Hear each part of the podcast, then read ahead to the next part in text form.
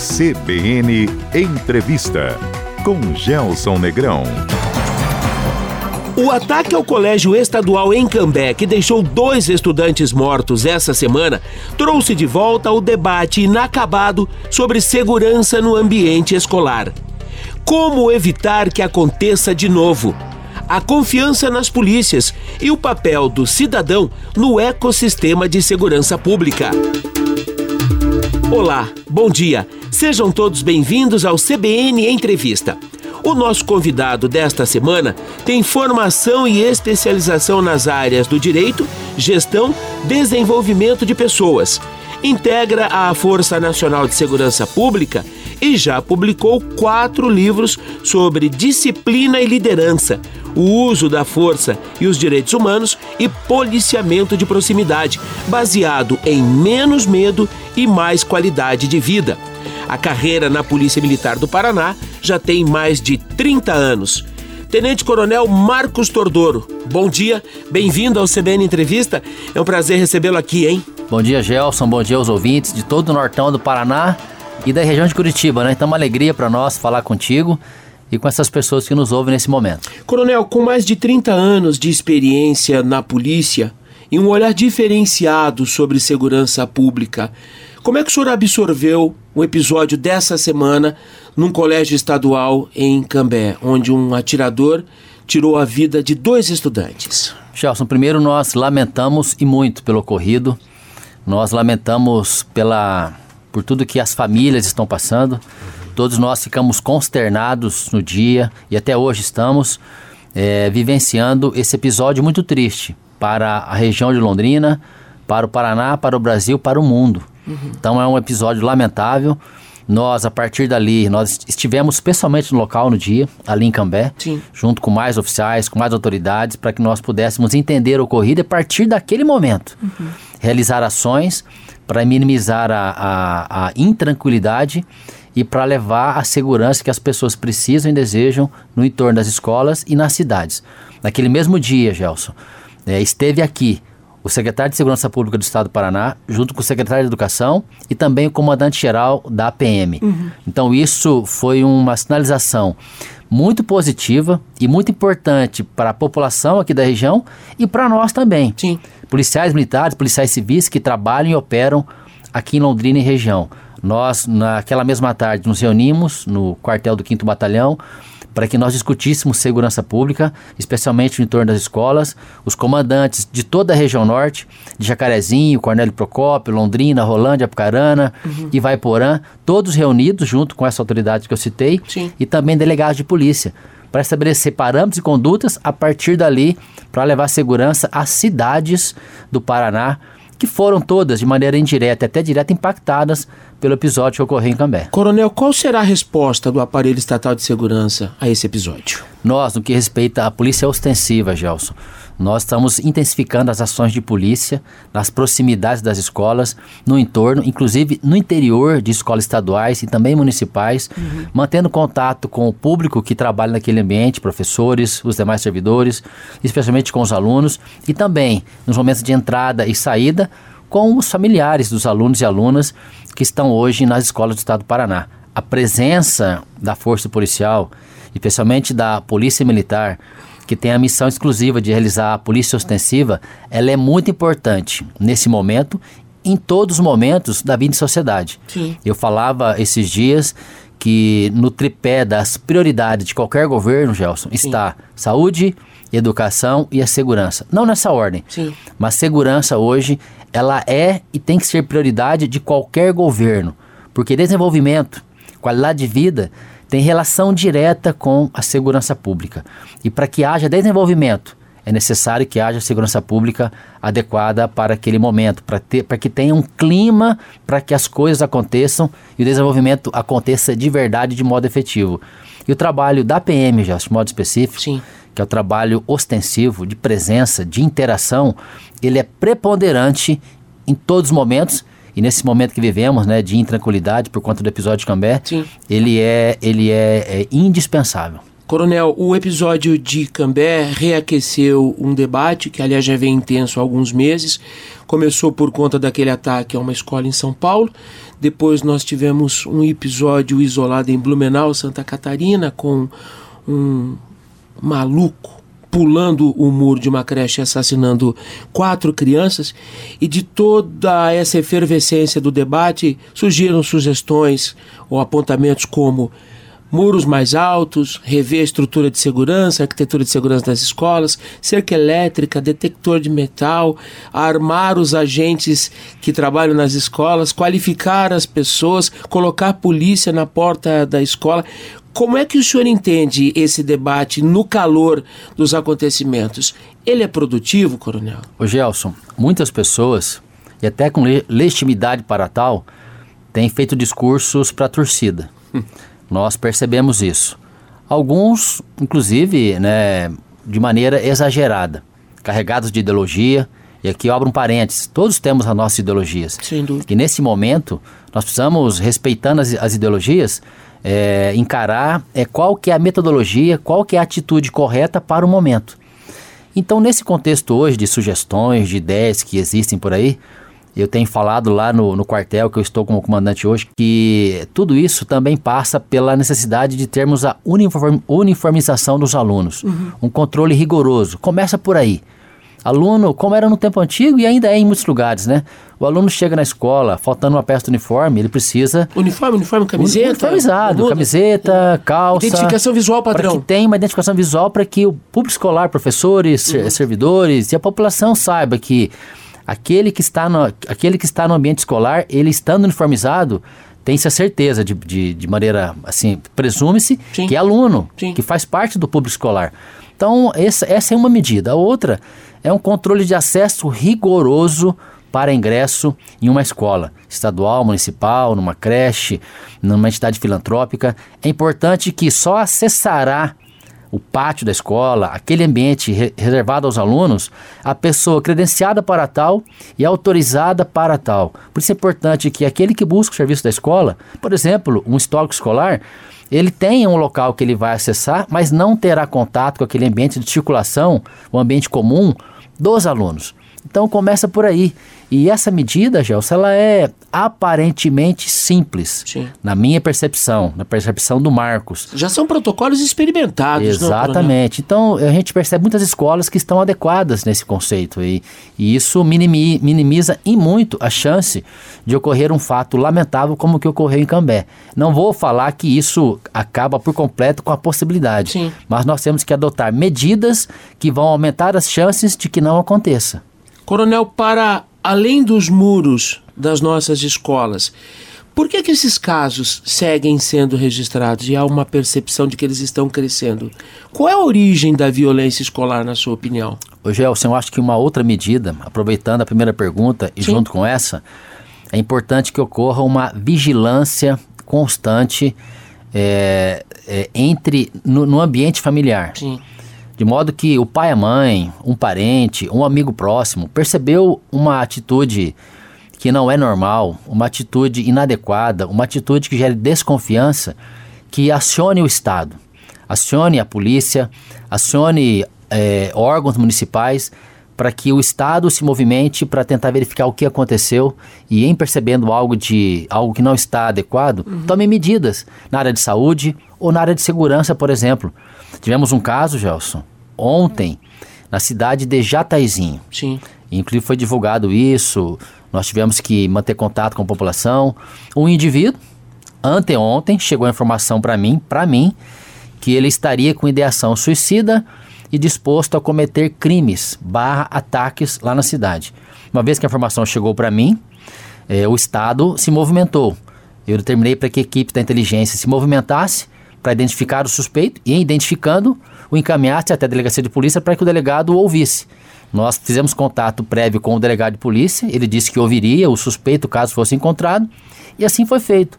Encontramos o mesmo, mantivemos contato com ele, com a sua mãe, foi autorizado o ingresso na sua casa, achamos alguns objetos, camiseta, é, um soco inglês, e tudo isso foi recolhido, apreendido levado até a delegacia. O delegado o ouviu, mas não havia é, é, subsídios jurídicos para que ele fosse mantido preso. Materialidade para detê-lo. Ele disse que estava a passar por depressão, estava realmente numa situação delicada, psicológica e mentalmente falando. Era a informação que tinha chegado para mim por mensagem e isso foi é, detectado. Então, isso com certeza é, fez com que ele saísse do anonimato. Sim. Isso é claro que gerou um alarde na cidade, é normal, mas ele foi tirado do anonimato foi tornado público, um pouquinho mais do que já era, para os órgãos de saúde daquela cidade, a sua condição. Ele vai ser acompanhado agora de maneira mais intensa. Uhum. Então, essa autovigilância, que é o que aconteceu ali, e depois o acionamento do Estado, é muito importante. É uma medida que pode e deve ser tomada a qualquer momento, a qualquer tempo. Sim. Porque a violência, Gelson, ela é, ela é histórica.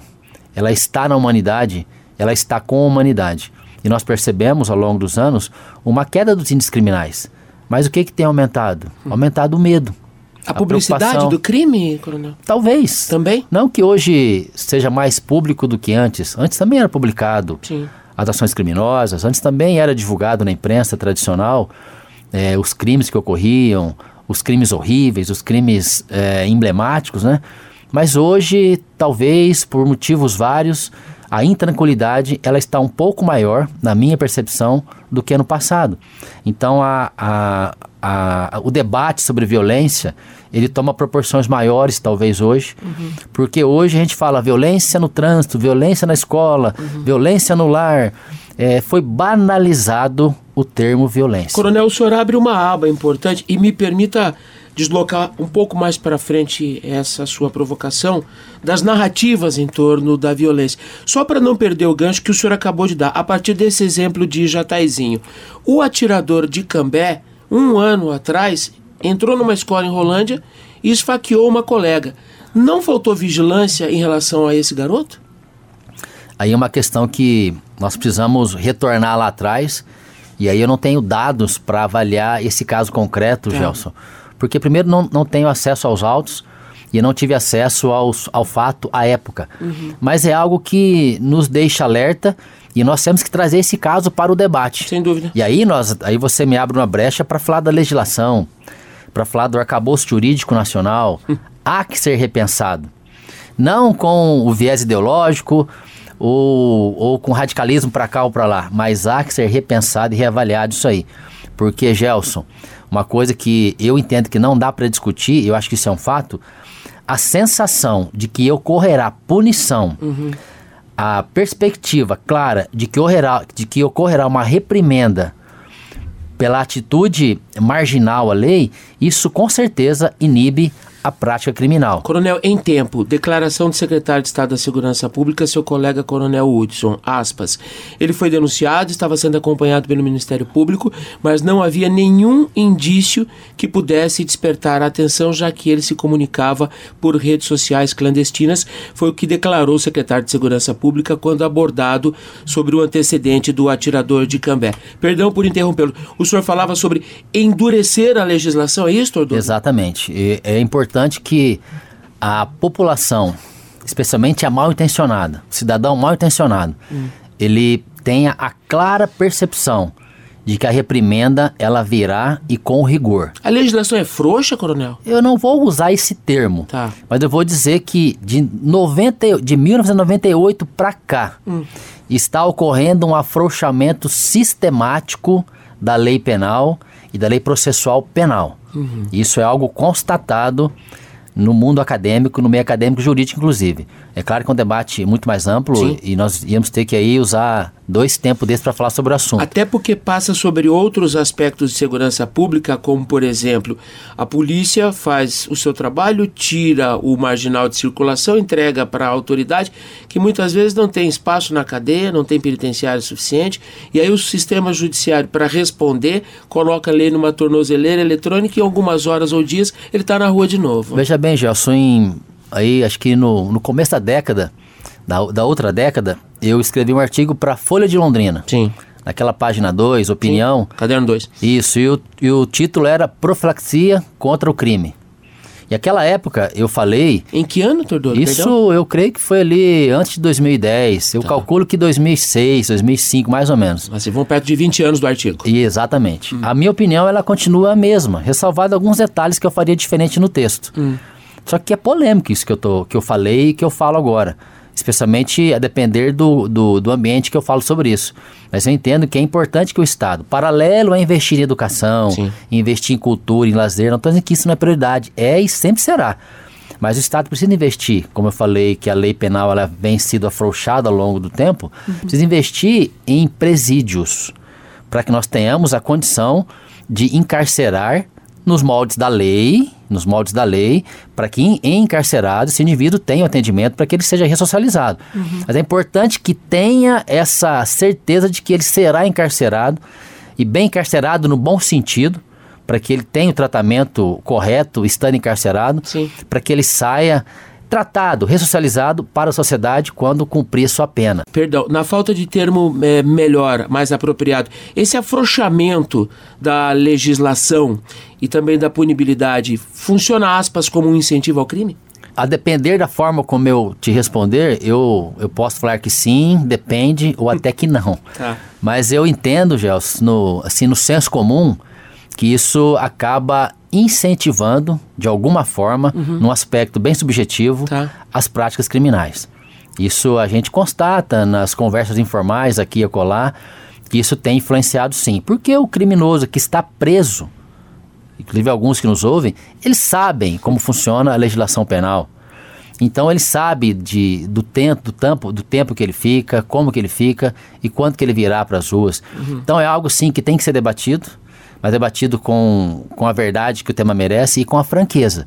E como eu disse e repito, é, todos nós despidos de toda e qualquer ideologia. A questão aqui não pode ser tratada de maneira ideológica, embora todos nós tenhamos nossa ideologia. Sim. Isso tem que ser considerado. Mas nós temos que tratar pensando na sociedade, no bem da sociedade e no bem das pessoas de bem que vivem e produzem e trabalham no Paraná e no Brasil. Não estou dizendo que eu devo desconsiderar as pessoas que praticam crime, não, ao contrário. Precisamos considerar essas pessoas e considerar todos os vulneráveis Sim. que vivem no Paraná e no Brasil.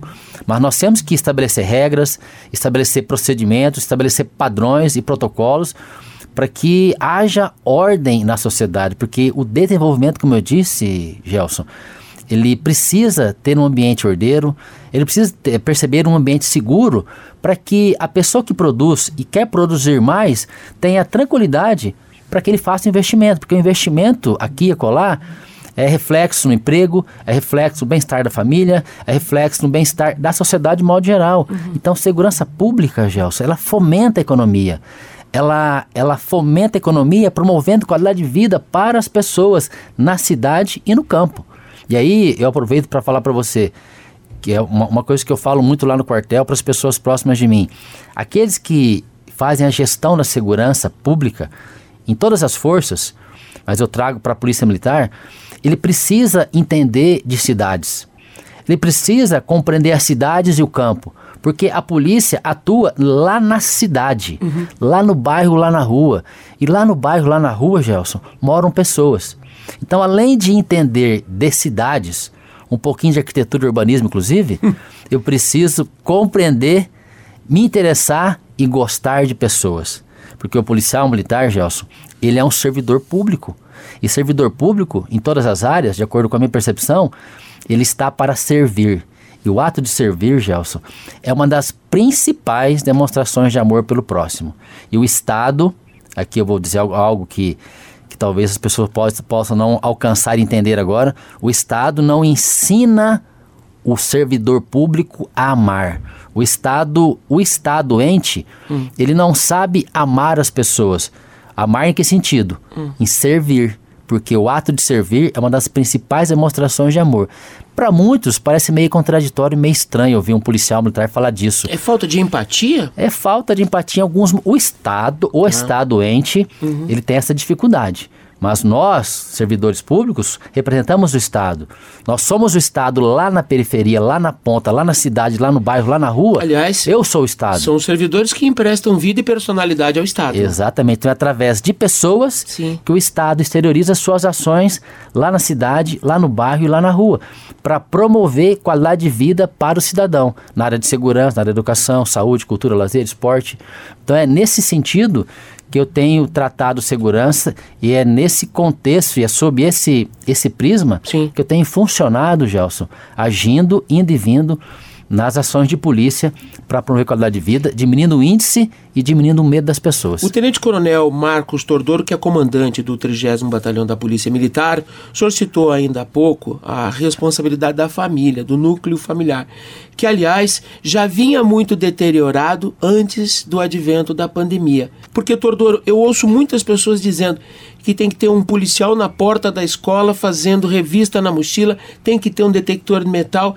Essa revista não tem que começar em casa? Pai e mãe não tem que efetivamente conhecer o filho, a filha que tem, ir lá tomar as providências? Ô Gelson, quando ocorreu aquele episódio em Blumenau, eu vi muitos discursos impondo responsabilidade às famílias, Sim. pais e mães.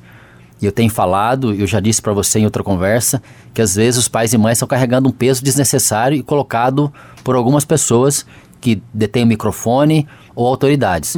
Então, o pai e a mãe têm responsabilidade sim. Sim. Mas se nós olharmos o, o agressor de Cambé, o de Blumenau e entre os outros, ele não era aluno. Ele era um indivíduo que cometeu crime e, e era no ambiente externo. Mas é muito importante que a família participe do processo, vigiando seu filho, cuidando do seu filho, da sua filha, percebendo o que acontece.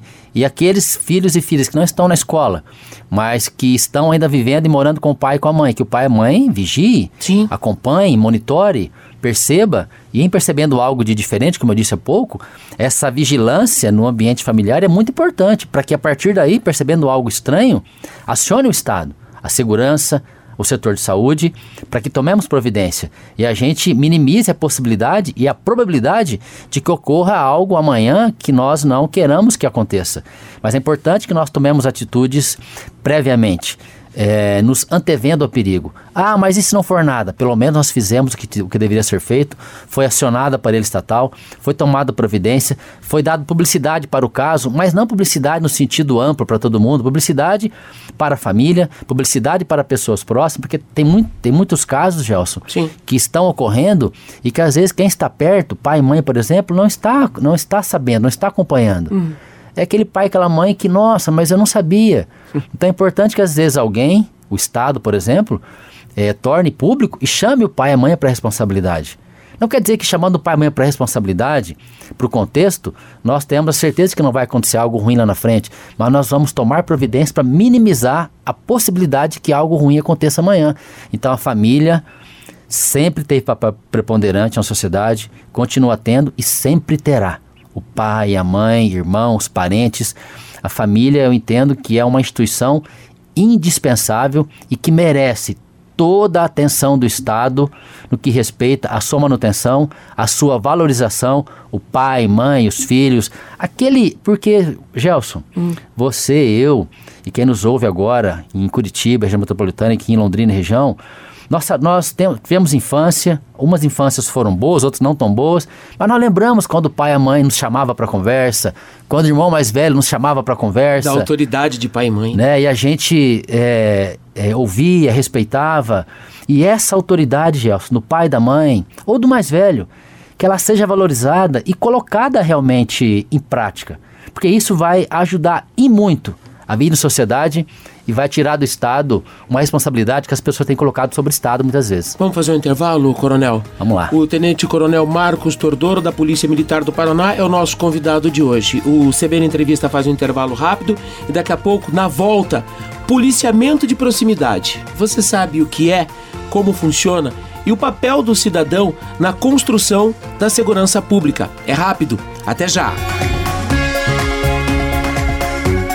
Volta com o CBN Entrevista Segurança Pública, mais uma vez, é a pauta do nosso programa que hoje recebe o Tenente Coronel da Polícia Militar, Marcos Tordoro, comandante do 30 Batalhão da Polícia Militar.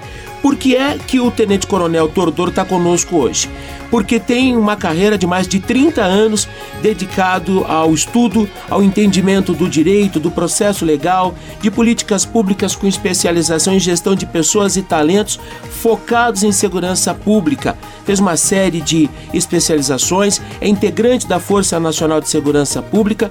Aliás, tem quatro livros publicados: Liderança matadores de gigantes, falsas contradições e policiamento de proximidade. Coronel, posso começar por policiamento de proximidade? O que é? Gelson, policiamento de proximidade, o nome tem um, um significado, por óbvio. É realizar ações de polícia focadas na prevenção, estando próximo, ouvindo, compreendendo os problemas que ocorrem nas cidades e no campo, uhum. para que a partir daí uma vez que eu recebi a demanda e eu pergunto: a demanda é ilegal? Não. É imoral? Não. Então eu tenho a obrigação de realizar ações de polícia para atender aquela demanda. E o que são ações de polícia? É todo e qualquer ato do policial militar em serviço ou em razão do serviço para levar segurança às pessoas, diminuindo o índice e aumentando a sensação de segurança. Uhum. Aumentar a sensação de segurança, Gelson, é diminuir o medo das pessoas. O Estado tem a missão de promover qualidade de vida para a população. E qualidade de vida tem relação direta com pouco medo. Porque quem tem medo, Gelson, pode falar que tem qualidade de vida. Sem dúvida. E o Estado, através da Polícia Militar, e a Polícia Militar sendo Estado, ela tem papel preponderante nesse contexto, porque nós temos a missão de realizar a polícia ostensiva, conforme a Constituição Federal, artigo 144, parágrafo 5 É missão exclusiva da Polícia Militar a polícia ostensiva, que é estar próximo, é estar presente, é ouvir, conversar, abordar pessoas, uhum. interagir com crianças, adultos e idosos. E policiamento de proximidade, Gelson, é importante que isso fique registrado aqui nesse programa e aqui nos microfones da CBN. Não há nenhuma contradição em estar com crianças, tá. sorrir com e para as crianças, interagir com adultos e idosos, uhum. tomar um café na padaria, na casa, na panificadora, é, comer um bolinho de fubá que a Dona Maria e o seu João nos oferece e na mesma no mesmo dia de serviço, no mesmo contexto, é, usar a força de maneira rigorosa para salvar vidas e aplicar a lei sendo necessário, se for o caso, inclusive, usar a força letal uhum. para que eu salve vidas e aplique a lei. Então isso é importante que eu, é, que eu desconstrua a narrativa, Gelson, que não dá para você ser cordial, simpático, sorrir para criança e ser um policial rigoroso. É claro que dá. Então o que eu tenho me esforçado, é o que eu tenho me esforçado, Gelson, para construir. A sua tropa entende esse conceito, coronel? Ô Gelson, ah. eu posso falar aqui? Por favor. Olha, eu acho que todos entendem. Tá. Mas tem muitos aqui e acolá que por pirraça fingem que não estão entendendo. É. Porque eu estou convicto, Gelson, é. de que esse é o caminho para que nós consigamos é, subir de nível. Mas, coronel, não é uma questão cultural a, aquela tradição, ou aspas, né, de que o policial tem que ser durão, durona? Claro, essa, é. essa tradição, ela está inserida na subcultura hum. policial. Tá. Tem até um artigo que escrevemos no passado sobre isso, com um embasamento muito sólido, né? Na cultura policial e na subcultura, é, é, ouvindo os policiais para tirar as percepções que o tema merecia. Uhum. Então, a subcultura, Gelson, que são as regras informais, ela age com muita intensidade Perfeito. na ação dos policiais nos casos concretos. Então, essa é, uma, é um desafio que uhum. o Estado tem que nós temos, que eu tenho, no sentido de desconstruir aquilo que ao longo dos anos foi construído para que nós possamos ir mudando ah, os conceitos, mudando as percepções, para que as pessoas que é o alvo das nossas ações sejam atingidas e, quando atingidas, sejam impactadas para o bem. Uhum. Porque a minha voz, Gelson, enquanto Estado, o meu toque, a minha presença, ela sempre vai gerar um impacto. Mas qual o impacto que eu vou gerar indo e vindo, abordando, conversando com as pessoas? Tem que ser, tem que ser o impacto que beneficie as pessoas. Não é fácil, é desafiador. Mas esse é o, o desafio, essa é a missão que nós, lá atrás, todos os policiais militares, assumiram voluntariamente para, realizando ações de polícia, servir as pessoas. Eu posso definir como humanizar a polícia ou fica clichê demais? Esse humanizar a polícia, Gelson, bem falado, é algo que tem, tem, tem sido tentado colocar no nosso vocabulário, no contexto, já há muitos anos. Tá. Assim como a expressão direitos humanos, quando é personificada, ela é ruim. Sim. Nós temos que despersonificar os direitos humanos. Direitos humanos não é uma pessoa, não é uma entidade, não é uma ONG. Direitos humanos é o direito posto que está para corrigir, para regular os conflitos das pessoas em sociedade, inclusive as ações dos policiais militares e de qualquer servidor público. Então, eu tenho falado sobre isso em muitos ambientes para desconstruir a contradição que foi colocada ao longo dos anos, que não dá para eu ser um policial rigoroso, firme Sim. e respeitar os direitos humanos. É claro que dá. É perfeitamente possível e é o que tem que ser feito. Assim como eu falei, eu numa esquina, Gerson, vou me ajoelhar para brincar com uma criança, pegar ela no colo talvez, tirar uma foto com ela e com a família, e na outra esquina, talvez eu tenha que me ajoelhar para não para sorrir para uma criança, mas pôr o joelho no pescoço de um marginal, para daí acessá-lo, imobilizá-lo, algemá-lo e colocá-lo no camburão. Nenhuma contradição E aí. que se ele for por bem, Gelson, ele só vai ser algemado e colocado no camburão. Agora, se ele resistir, eu vou ter que usar a força. E usar a força, Gelson, não é só um direito do policial militar. É um dever por mandamento legal. Artigo 13, parágrafo 2 do Código Penal. Porque se eu não evito o resultado, podendo evitar, Gelson, eu posso responder amanhã pelo resultado que eu não evitei. Aliás, toda vez que um marginal, um criminoso ataca um policial, ele ataca, na verdade, a sociedade. Quando um policial reage, ele reage enquanto representante legal dessa sociedade. É muito raso esse raciocínio, coronel? Não, é um, é um raciocínio bem coerente e oportuno. E aí eu, eu aproveito para colocar algo que eu tenho falado muito, Gelson, que um dos princípios mais importantes para a nossa vida aqui Sim. é o princípio da honra. E toda autoridade, Gelson, é assim que eu creio e é assim que eu vou que eu vou me referir agora. Toda autoridade foi instituída por Deus. Toda autoridade, o corintiano, o parmeirense, o são paulino, O atleticano. a- o atleticano, coxa O branca, o Londrina, paranista, do- do o tubarão, o fantasma e por aí vai. Até, inclusive, aquela autoridade que está me ouvindo aqui agora não é simpático a ele ou a ela. Sim. Mas nós precisamos, mesmo não sendo simpático à autoridade X ou Y, honrá-la. Sim. E o policial militar, Gelson, eu faço, eu falo isso para as pessoas, para as pessoas civis que eu tenho contato na área do batalhão.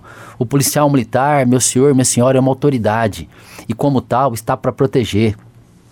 Então ensine o seu filho, é, cumprimente o policial, converse com o policial, traga ele para próximo, chame ele para conversar, critique, elogie, ofereça um café, tome uma água, Sim. é, convide, acene. O policial militar está aí para isso. Tordoro, a propósito é, dessa aspas contradição que o senhor já esclareceu não existe na atividade policial, foi manchete em todos os veículos agora em março. GAECO faz balanço das mortes ocorridas em confrontos com policiais no Paraná. Durante 22 foram registradas 488 mortes ocasionadas a partir de confrontos com policiais, no- nos quais estão inseridos também policiais militares. Essa estatística tem guarda, tem polícia civil. Como é que o senhor lê esses números, coronel? Gelson, eu falo lá no quartel e repito aqui, baseado na transparência, que é um, é um, um dos fundamentos do policiamento de proximidade. Com muita tranquilidade, Gelson, e naturalidade. Todas as ações de polícia que redundarem no uso da força policial serão investigadas e avaliadas na forma da lei. Então é muito tranquilo isso para nós. Isso nós falamos para os policiais militares constantemente em instruções ordinárias, nas preleções durante a assunção do serviço e na passagem do serviço quando vão embora, para que eles entendam. Isso é reforçado constantemente, porque o policial militar, Gelson, os policiais de um modo geral, eles não são formados para matar ninguém. Sim. Nós somos formados para, usando a força, salvar vidas e aplicar a lei. Como é que a gente protege o policial nesse capítulo, coronel? O policial militar, no momento, no calor dos fatos, ele tem segundos para decidir Tá. se ele vai usar a força e em que medida ele usará a força. Ele tem segundos para decidir: é necessário usar a força? É necessário. E que tanto eu vou usar? Puxo o gatilho, não puxo? Uso arma de fogo, não uso? Ele foi treinado para isso. Ele tem pouco tempo para isso. Então ele é treinado para isso E é naquele momento é muito estresse, muita confusão e muito barulho. A forma de nós protegermos o policial militar, primeiro, passa por não julgar a ação do policial militar sem ter estado lá com ele, percebido o contexto e as circunstâncias. A ação do policial militar naquele momento, ela será avaliada conforme prevê a legislação processual penal comum e legislação processual penal militar. Como eu disse e repito, as ações policiais serão avaliadas na forma da lei. Nós precisamos entender que o trabalho policial militar ele é diferente dos demais. Não vou dizer que é o pior, mas é um dos piores, um dos mais estressantes. Sem dúvida. Nós somos preparados para isso, somos treinados para isso, mas é muito importante que eu deixe registrado. É um trabalho complexo, difícil, estressante, que nos reserva dores físicas e emocionais, agruras físicas e emocionais que muitos levam para a reserva e por toda a vida como sequela, temporária e até eterna. A gente está cuidando do psicológico dos nossos policiais? Gelson, até ontem eu recebi a visita. O senhor é comandante de batalhão, como é que o senhor cuida disso com a sua tropa? Eu recebi a visita ontem da capitã Ronise, de Curitiba, que é a coordenadora geral no estado do Prumos. O projeto Prumos é um projeto que foi criado em âmbito de CESP para cuidar da saúde mental dos policiais militares, policiais civis, policiais penais, bombeiros e o pessoal da polícia científica. E o Prumos hoje tem um centro de atendimento aqui em Londrina e em vários batalhões do Paraná tem psicólogos à disposição. Como tem também esse serviço para a Polícia Civil, para o Bombeiro, para a Polícia Penal e para a Polícia Científica. Hoje o Estado, comparado com o passado recente, ele tem proporcionado esse atendimento de uma maneira que não se viu anteriormente. Correto. E nós, falando de trigésimo agora, o batalhão que eu estou no comando, junto com todos que estão comigo lá, e aqui junto no estúdio está o Major Guedes, que é o subcomandante, lá nós procuramos nos preocupar no máximo possível e realizar ações para chegar no policial, atendê-lo, ouvi-lo, para tentar minimizar o estresse Tá. da vida profissional acumulado com a vida pessoal. O que, que o senhor acha da câmera acoplada ao uniforme, coronel? As câmeras corporais, as body cams, Sim. é uma realidade. É um fato. Nós temos estados que já, que já implementaram essa sistemática. Isso a gente vem avaliando os resultados. E aqui no Paraná também será implementado. E nós vamos avaliar, Gelson. Vamos verificar os resultados, colher os dados a partir daí e verificar se isso é bom ou não é bom e o que tem que ser melhorado para que nós possamos estar adequados a essa realidade. É algo que, que de certa forma, traz mais clareza para a ação, Sim.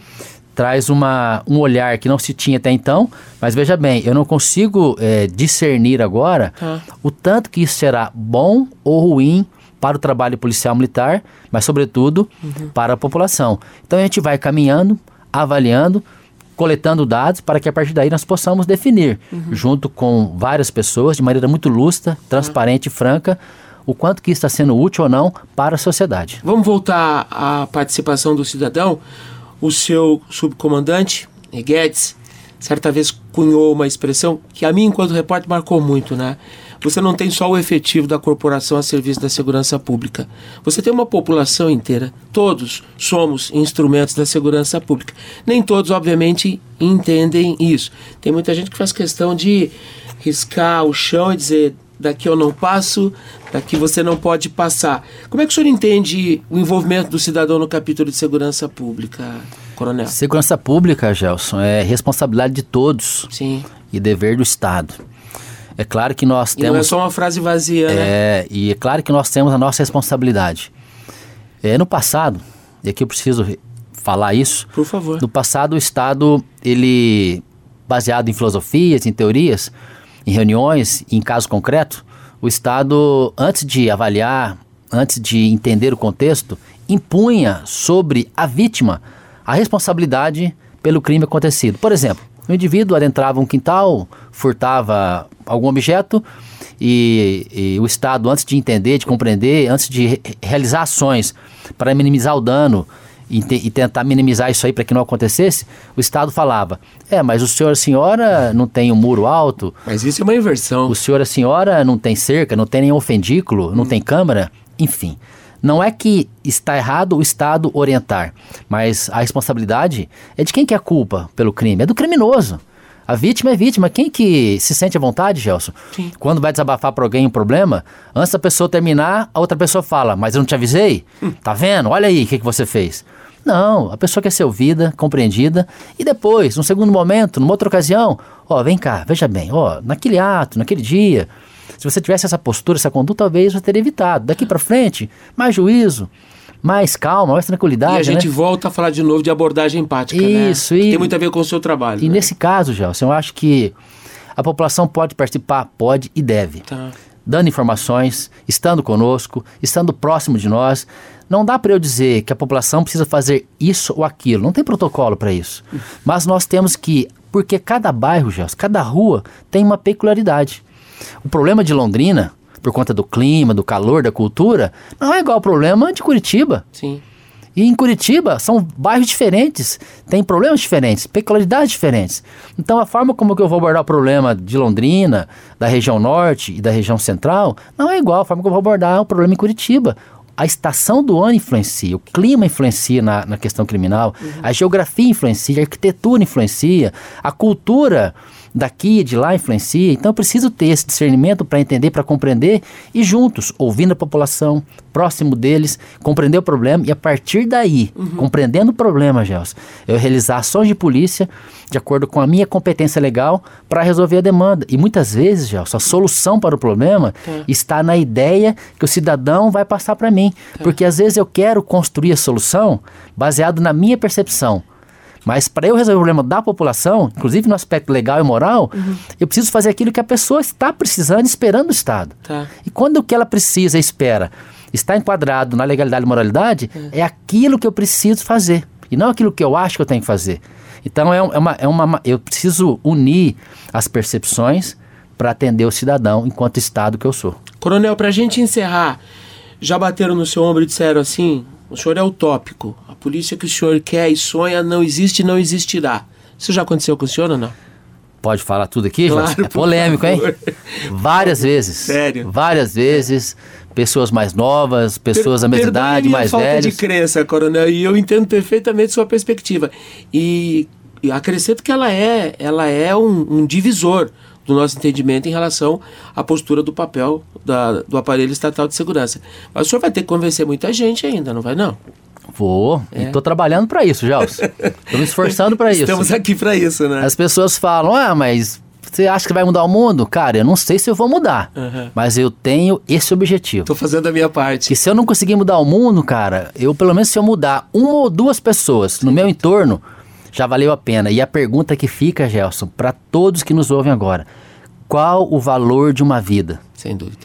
Quantas vidas um servidor público, Gelson, ao longo de 30 anos, 40 anos de carreira, pode impactar para o bem?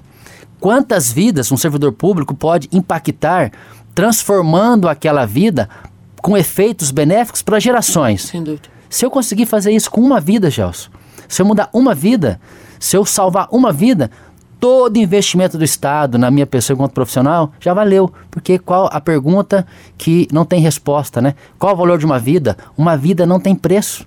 Então, é nesse contexto, é nesse sentido, é com essa base que eu tenho caminhado.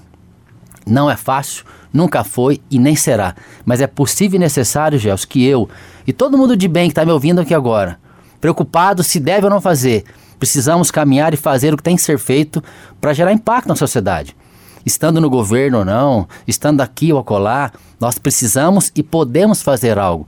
Às vezes a gente vai desanimar, tudo bem, vamos desanimado mesmo. Às vezes vai vir crítica, tudo bem, usar a crítica como, como um impulso para nos levar para frente. Porque você falou, já fui criticado, sou criticado, serei criticado. Pessoas não entendem o que eu estou falando, que elas estão vivendo aqui comigo no dia a dia, porque elas ouvem o que eu falo, mas acabam não compreendendo porque não estão vivendo do lado, não estão acompanhando o trabalho. Uhum. E eu compreendo, Gelson, eu compreendo e tem que ter a sabedoria para entender que pessoas, é, pessoas não entendem, outras entendem, mas não querem isso, não querem compreender e levar isso adiante. Por quê? E aqui eu vou dizer algo que pode é, incomodar algumas pessoas, porque dá trabalho. e não é pouco, dá trabalho.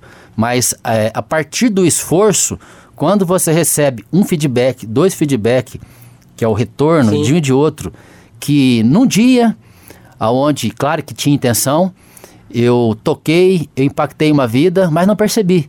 Mas depois de alguns meses, ou até anos, Gelson, essa pessoa nos encontra e traz para nós a notícia de que lá atrás, num dia, numa ocasião, num toque, numa fala, num momento formal ou informal, ela teve a vida dela mudada porque encontrou comigo, encontrou com você.